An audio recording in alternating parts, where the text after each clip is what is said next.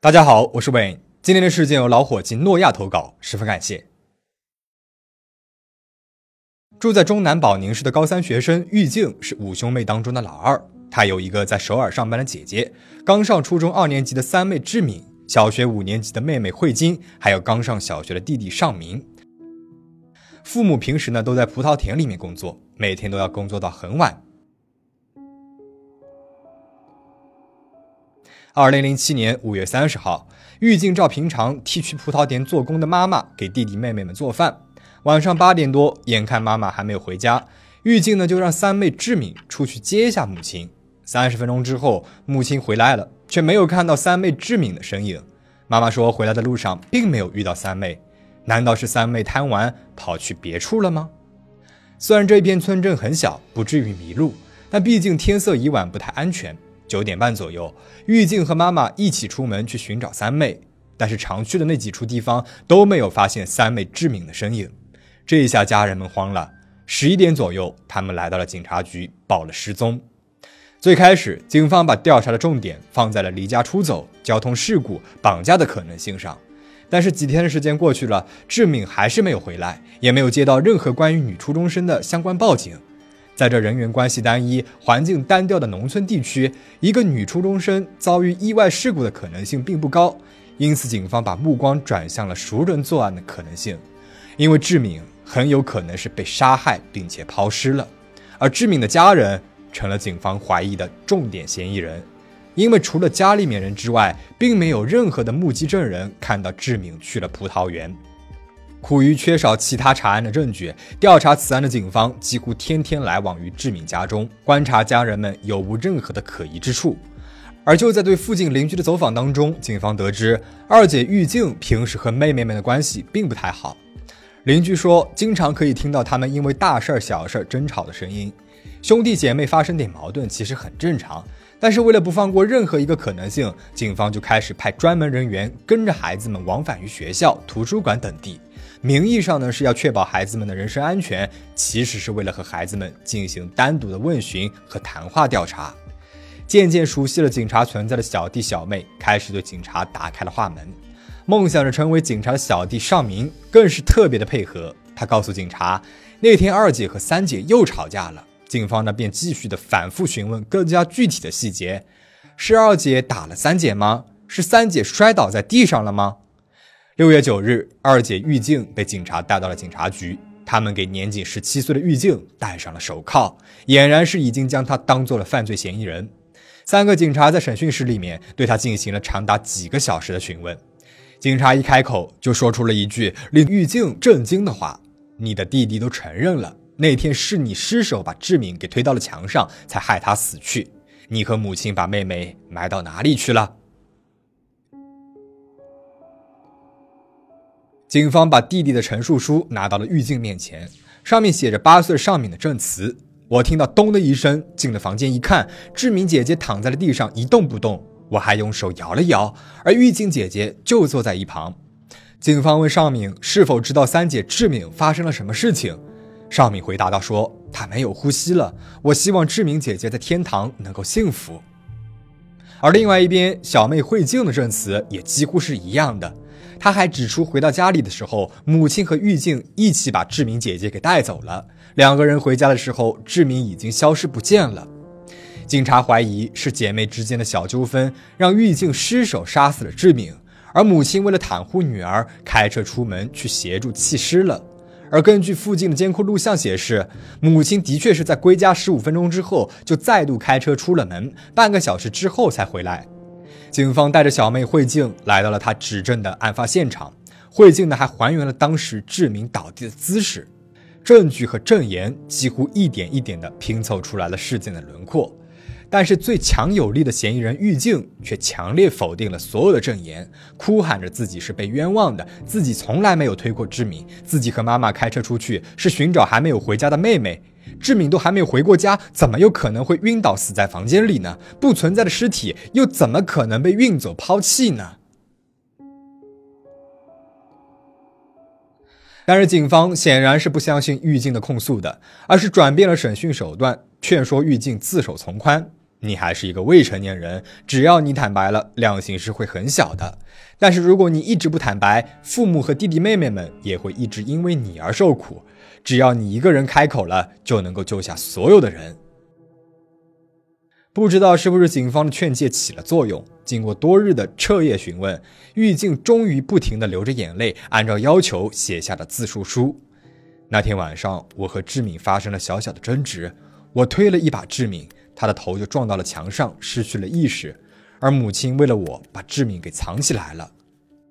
在自述书的最后，玉静写道：“我爱父母和家人，请原谅我。我不希望家人受伤，最重要的是不要给父母造成任何的伤害。”在狱警的陈述书当中，他说：“妈妈开车和他一起把志敏的尸体带到了野山里面，给埋起来了。”爸爸回到家里面问志敏去了哪里，他说自己失手把他给杀死了。爸爸发了很大的火，人证俱全，警方立刻安排带着狱警去现场指认杀人的过程。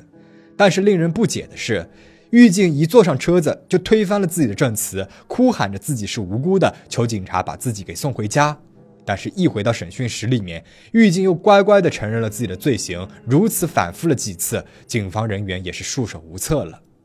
同时还有一个难以解释的疑点，根据母亲和玉静开车出去的时间，预估了可能的弃尸场所范围是在离家十五分钟的车程距离内的，但是在范围内并没有找到玉静所说的野山，搜寻了一圈也没有找到致敏的尸体。如果找不到尸体，光凭玉静的证言是无法解决这个案子的。不只是狱警这边的审讯遇到了困难。五兄妹的母亲面对小女儿慧晶和小儿子尚敏的证言，以及玉静的供词，表示自己无法理解为什么孩子们会说出这样的谎话。他说自己根本就没有见到志敏死亡弃尸，更是无从说起啊！警方对母亲展开了强势的审问：“你的孩子都招认了，你还有什么可以狡辩的呀？你真的是他们的亲妈吗？”这样的审讯一直持续到了早上九点钟。警方见孩子的母亲没有开口招认的迹象，便硬拉着他去野山里面进行抛尸地点的指认。到了现场一看，孩子们的姑父也在，他不断的劝说孩子母亲快把致敏的埋尸地点给供出来，至少慰藉孩子的在天之灵啊！而这也成了压垮他的最后一根稻草，让他直接情绪崩溃了。没有找到尸体的警察还没有决定申请拘捕令。潜伏受害者家周围，继续搜索着附近的野山。那么这样一来，狱警杀害志敏，父母帮忙遗弃尸体的传闻在村里面也传开了。一时间，谣言越传越夸张，村里对这一家人的责难不绝于耳。他的演技也太好了吧？真的不是继母吗？怎么会把女儿给埋了呢？一个曾经幸福的七口之家，瞬间就陷入了修罗场。这边三女儿还下落不明，不知生死。而那边警方已经把他们当做了犯罪嫌疑人对待，随时都有可能被传唤和审讯，肉体和精神上都受到了很大的折磨，而就连家庭内部也无法齐心协力，充满了恐惧和对彼此的不幸和埋怨。但是这样的日子没有持续多久，事发二十二日之后的六月二十一日，一个奇迹般的消息降临在了这个家里面，下落不明的三女儿志敏活着回到了家里。看到三女儿志敏回到了家里面，家人们又震惊又激动，抱在一起痛哭了一场。可这到底是怎么一回事呢？小弟小妹分明说亲眼看到了三姐没有气了，而玉静自己呢也承认了自己的罪行。他们为什么要说这种谎呢？如果志敏没有死在家中，那这消失的二十二天里，她究竟去了哪里了呢？根据志敏的描述，那天晚上九点钟，自己刚没走出家里面三十米，就在路边被一名奇怪的男子用自行车给绑架了。这二十多天里面，自己遭受到了男子的侵害。平时呢，被锁在他家的衣柜里面。志敏被绑的地方距离家里仅有七公里。他被关在衣柜里的时候，能够听到门外有警车的声音飘过。绑架犯甚至将他拉到了附近的山里面躲起来，只为了逃避警方的搜查。电视里面播放着他失踪的新闻时，他还满怀着希望，认为警察很快就能够找到自己了。但是过去了二十多天，也依然没有消息时，他也渐渐的开始绝望了。但是那一天，满身是血的绑架犯回到了家里，不知是出何原因，竟然用自行车把自己又给载回了家附近。害怕绑架犯反悔，他一下车就头也不回的冲回了家里，这才得以和家人团聚。警方立刻按照志敏提供的信息，查出了这绑架犯是有着前科的三十岁的青年李某。更加令人震惊的是，李某不仅是一个有前科记录的绑架犯，就在他逃跑的当天，他还残忍地杀害了邻居一家三口。어젯밤보령시남포면에서오네살김씨부부와김씨의어머니등일가족세명이중죄찔려살해됐습니다李某在五年前试图用农具刺死自己的父亲， 因此被判受罚。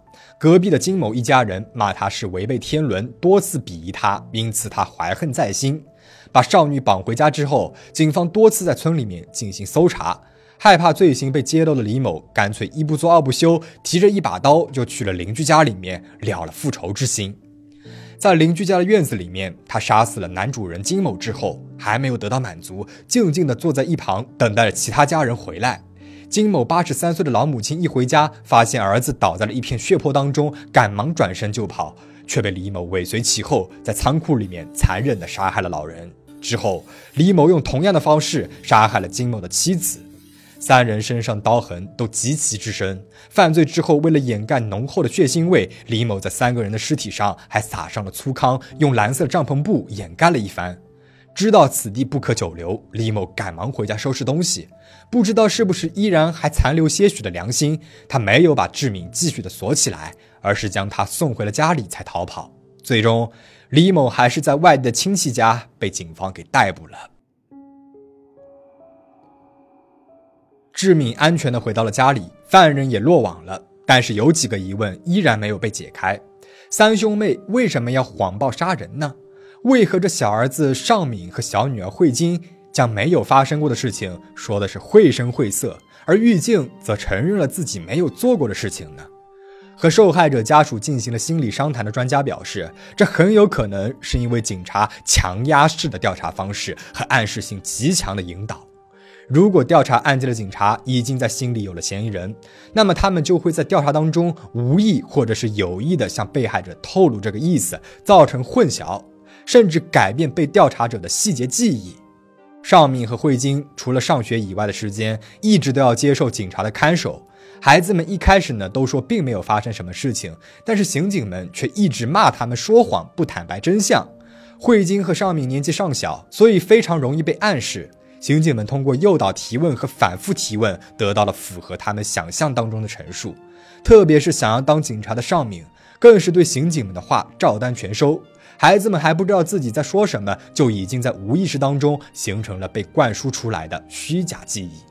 为了避免这样的情况发生，本应该在监护人的帮助之下再进行审问的，但是警方们呢，却在确保了孩子们的虚假陈述之后，在书写了调查书时，才喊来了五兄妹的姨母。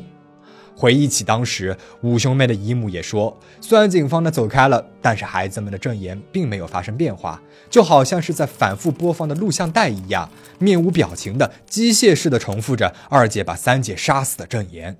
而面对狱警时，警察们更是打上了感情牌，用家人来威逼狱警按照他们的脚本来自首。而一个才升高中的孩子，怎么受得了这样的压迫呢？如果志敏没有活着回来，狱警很有可能会背上莫须有的罪名，含冤入狱。而警方错误的查案方式，导致了这样一场莫须有的闹剧，差点让一个家庭四分五裂，留下了极深的伤害。同时，由于警方一开始就带着极强的偏见，开始了对案件的调查，派遣了大量的人力对狱警一家进行了监控和搜查尸体，甚至没能够调查到就住在附近的有前科者李某。若是能够早点的走访李某的住处，也许志敏就不用度过那地狱般的二十二天了，而玉静也不用背上被弟妹们指认为弑妹凶手的罪名了。事件到这边呢就讲完了。这起案件让我想起了我去年讲过的一起 A J 的证词，不知道大家还有没有印象？How old are you? Seven. And what grade are you in, AJ? First grade. Who is that? My mother. Now you recognize your mother? 那起事件里面，六岁的男孩 A J 指认母亲杀死了自己七岁的姐姐。母亲说，女儿是不小心掉进游泳池里面的。I need an ambulance. What's wrong, ma'am? My daughter fell in the pool and she's not breathing. And she's not breathing. How old is she? She's seven years old. 但是唯一的目击者 A.J 说是母亲溺死了姐姐，十分详细的描述了整个过程。Mama my sister, What does that mean? drowned.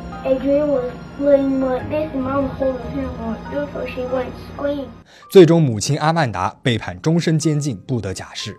那么，看完了今天的事件，再回过去看 A.J 的证词，不知道现在的你的看法有没有什么改变呢？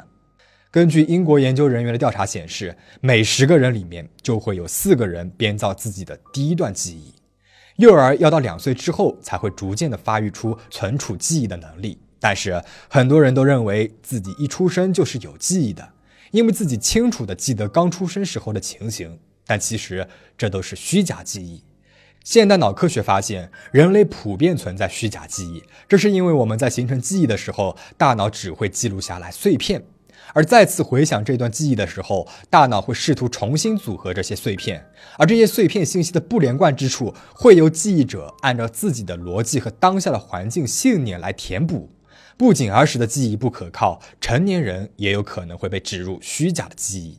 伦敦大学的心理学者证明，利用大脑的这种记忆机制，在高度暗示多次采访后，部分人员甚至会相信自己多年前实施过子虚乌有的犯罪。而这样的虚假记忆，若是和案件扯上关系，很容易让证人不知不觉间做出伪证，从而引发冤案，破坏一个人的人生，摧毁一个曾经美好的家庭。那么关于这个虚假记忆的话题你有什么看法呢？欢迎在评论区里面留言讨论。最后请大家保持警惕保持安全。我们下期再见。